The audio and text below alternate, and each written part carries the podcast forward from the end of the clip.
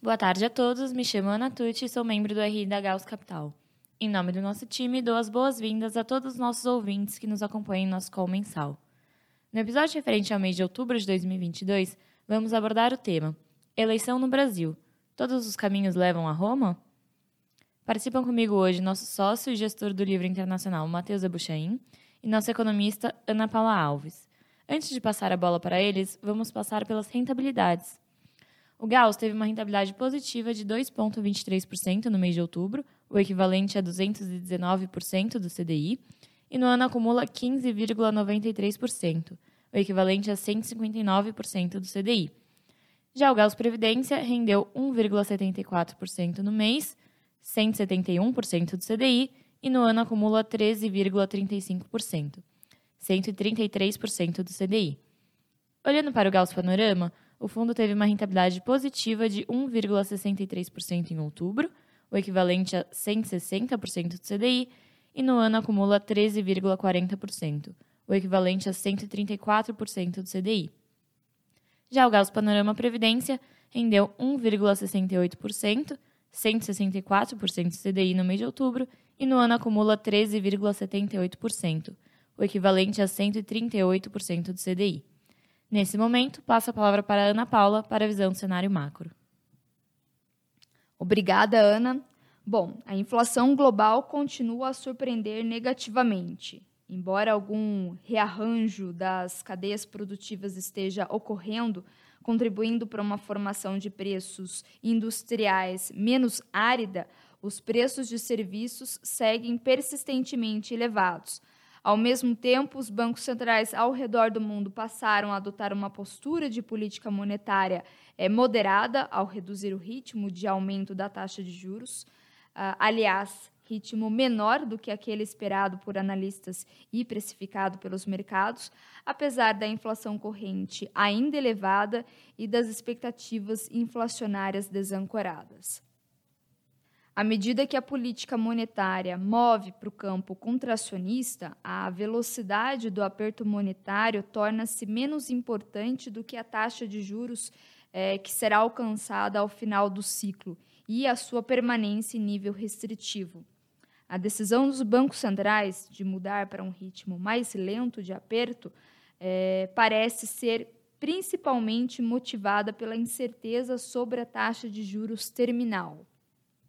Aumentos de juros rápidos fazem sentido quando as autoridades monetárias é, sabem que têm um longo caminho para percorrer até que a política de juros alcance um patamar suficientemente restritivo. Uma vez no campo contracionista, a velocidade do aperto deve ser discutida com maior cautela. Vimos ao longo do mês passado várias evidências nesse sentido, entre elas na Austrália, no Canadá, na zona do euro e mais recentemente na Noruega. Por exemplo, na Austrália, a inflação cresceu 1,8% no terceiro TRI, comparada com o segundo TRI, acima do consenso de analistas, levando a inflação 12 meses para 7,3% ante é, 6,1%. A despeito disso, o Banco Central não reacelerou o ritmo de aperto, uma vez que tem elevado a taxa de juros uh, substancialmente desde maio deste ano e ainda promoveu revisões altistas em suas estimativas de inflação, sugerindo que a taxa de juros seguirá elevada por mais tempo. Mais recentemente, o Fed uh, subiu os juros em 75 bips pela quarta vez consecutiva para 4% e indicou que os juros devem ser elevados ainda mais, possivelmente para uma taxa terminal acima de 5%. Tendo percebido tardiamente que as pressões inflacionárias não eram temporárias, o Fed, assim como outros importantes bancos centrais ao redor do mundo, ah, passou a elevar as taxas de juros ao ritmo mais rápido visto nas últimas décadas. Ao que tudo indica, o ritmo de aperto monetário será mais lento a partir de agora. Os bancos centrais ainda estão longe é, de estar confortáveis diante de uma inflação persistentemente elevada. No entanto, as preocupações com uma desaceleração mais acentuada da economia, tema inclusive abordado em nossa carta mensal de agosto, e com a estabilidade financeira, tema abordado em nossa carta mensal de setembro, parecem, neste momento, ganhar mais peso na função reação dos bancos centrais do que as preocupações em torno do processo inflacionário. Trata-se da dura tarefa de controlar a inflação com menor impacto no nível de emprego sem comprometer a estabilidade financeira. Enquanto isso, do outro lado do mundo, as mudanças significativas durante o 20 Congresso do Partido Comunista uh, indicaram uma reafirmação da política Covid-0 na China, com a substituição do atual premier uh, no cargo desde 2013, reconhecido por ser a favor da reabertura econômica, uh, pelo responsável pela implementação das severas restrições de mobilidade em Xangai no início deste ano. Certamente, esse tema é fundamental uh, para a direção de curto prazo de diversos ativos de risco e, por isso, a importância do seu monitoramento. No Japão, o Banco Central segue reafirmando sua política monetária ultra acomodatícia e com a aproximação da aposentadoria do Kuroda, uh, em abril de 2023, pode ser que parte dessa postura seja enfraquecida. Por fim, no Brasil, com a conclusão do processo eleitoral, a primeira sinalização que o mercado aguarda é a indicação do futuro ministro da Economia. A partir daí, todas as atenções estarão voltadas para a condução da política fiscal, sobretudo a necessidade de um waiver uh, para despesas além do teto de gastos, e assim compatibilizar todas as promessas feitas durante a campanha com o orçamento de 2023. Uma nova regra fiscal uh, crível deverá ser discutida juntamente com a reforma tributária já em tramitação no Congresso. O novo governo tem essas duas reformas a fazer logo no início do mandato e será uma marca importante se conseguir avançar nessas duas frentes. Passo agora a palavra para o Matheus, nosso gestor internacional. Obrigado, Ana. Bom, nessa parte do qual eu vou comentar sobre o que foi o resultado do fundo no mês e como que está o nosso cenário e posições olhando daqui para frente. Bom, os ativos de risco tiveram uma performance positiva no mês de outubro, depois de alguns desenvolvimentos. É, em primeiro lugar, as reuniões dos bancos centrais, já mencionadas ali pela Ana, que tiveram um desfecho menos rocket do que o antecipado pelo mercado. Ah, em segundo lugar, o Reino Unido retornou para um caminho de responsabilidade fiscal depois de substituir o chanceler e o primeiro-ministro. E em terceiro lugar, os preços de gás natural na Europa cederam mais de 30%, com as temperaturas mais amenas e os estoques nacionais em níveis bastante elevados.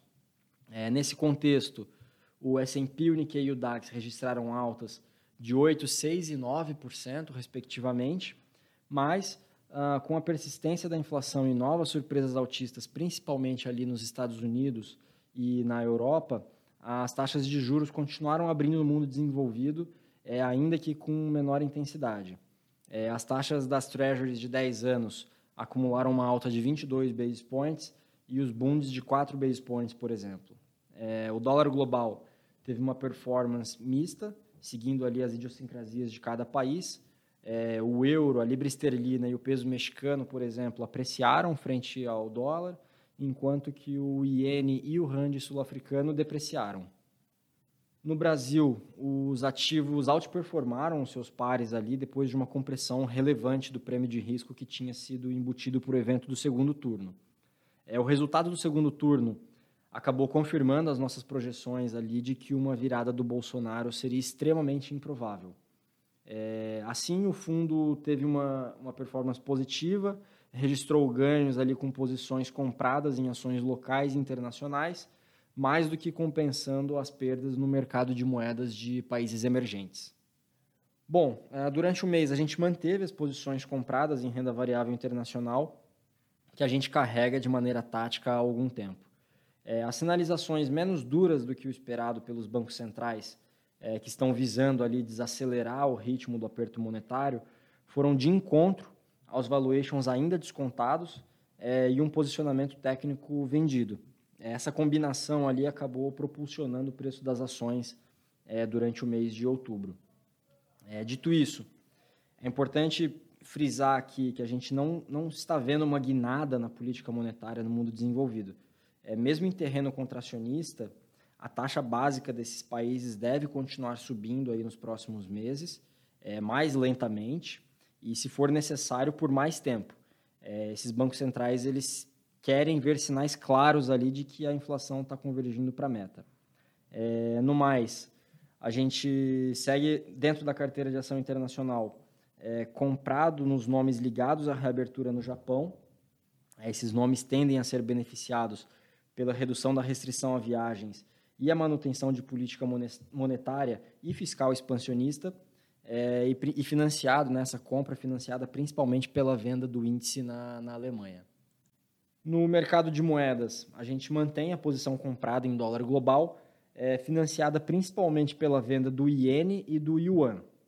Ah, dentre os bancos centrais desenvolvidos, o Fed foi relativamente mais hawkish ali do que os seus pares na última reunião, é, o que somado à desaceleração da atividade global, o desfecho do vigésimo congresso ali do Partido Comunista, que a Ana também já comentou, e as posturas mais dovish do BOJ e do PBOC, é, apontam ali para a continuidade da resiliência do dólar americano. É, além disso, essa posição comprada em dólar acaba melhorando a diversificação do portfólio que está comprado ali em renda variável. No mercado de juros, a gente iniciou aqui uma posição tomada na inclinação da curva de juros dos Estados Unidos. É, basicamente, depois de um achatamento bastante agressivo da curva nesse ciclo de altas, é, os juros precificados ali estão acima do neutro praticamente em todo o horizonte negociável da curva. E além disso, a gente tem visto essa crescente preocupação ali entre os bancos centrais acerca da estabilidade financeira.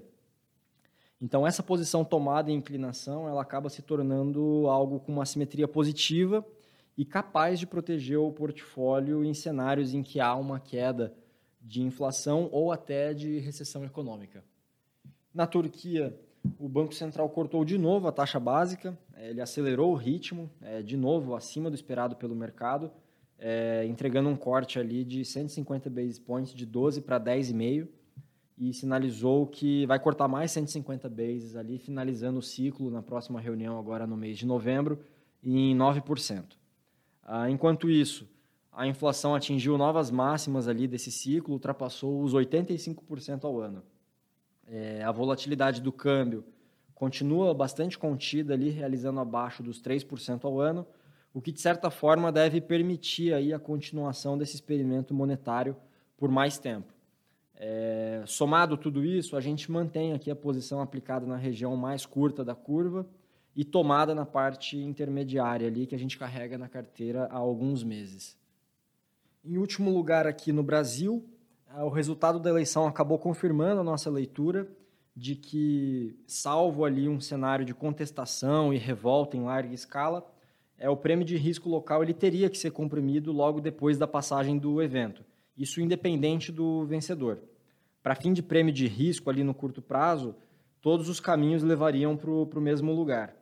É, isso não significa dizer que não tinha nada para ser feito logo antes ao evento. A gente adicionou aqui posições vendidas em estatais e compradas em construtoras de custo baixo para expressar a nossa visão de que o Lula sairia vitorioso desse processo. É, daqui para frente, mesmo com o benefício da dúvida e o grande influxo ali de estrangeiros que a gente observou em novembro, nem todos os caminhos adotados pelo governo vão resultar no mesmo destino. É, a primeira ramificação já se aproxima ali com a escolha da equipe de transição e dos ministérios. Essa decisão ali do governo vai ser preponderante ali para a reação do mercado. Ah, nesse contexto, a gente adicionou aqui posições compradas no real e tomadas na curva de juros nominal, Além disso, a gente mantém posições compradas na carteira de ações é, com hedge no, no, índice e reduzimos ali as posições compradas na debênture participativa da Vale depois dos preços do mercado convergirem para a nossa estimativa de valor justo. É, com isso eu termino a minha exposição e devolvo a palavra para a Ana. Obrigado. Obrigada, Matheus, Ana Paula e a todos os nossos ouvintes. Caso tenham qualquer dúvida ou questionamento, estamos à disposição através do e-mail ri@gauscapital.com.br. Não deixem de nos seguir nas nossas redes sociais, LinkedIn, Instagram e Twitter. Caso ainda não seja um cotista do Gauss, é possível investir acessando o nosso site www.gauscapital.com.br. Boa tarde a todos e nos vemos nos próximos episódios do nosso podcast mensal.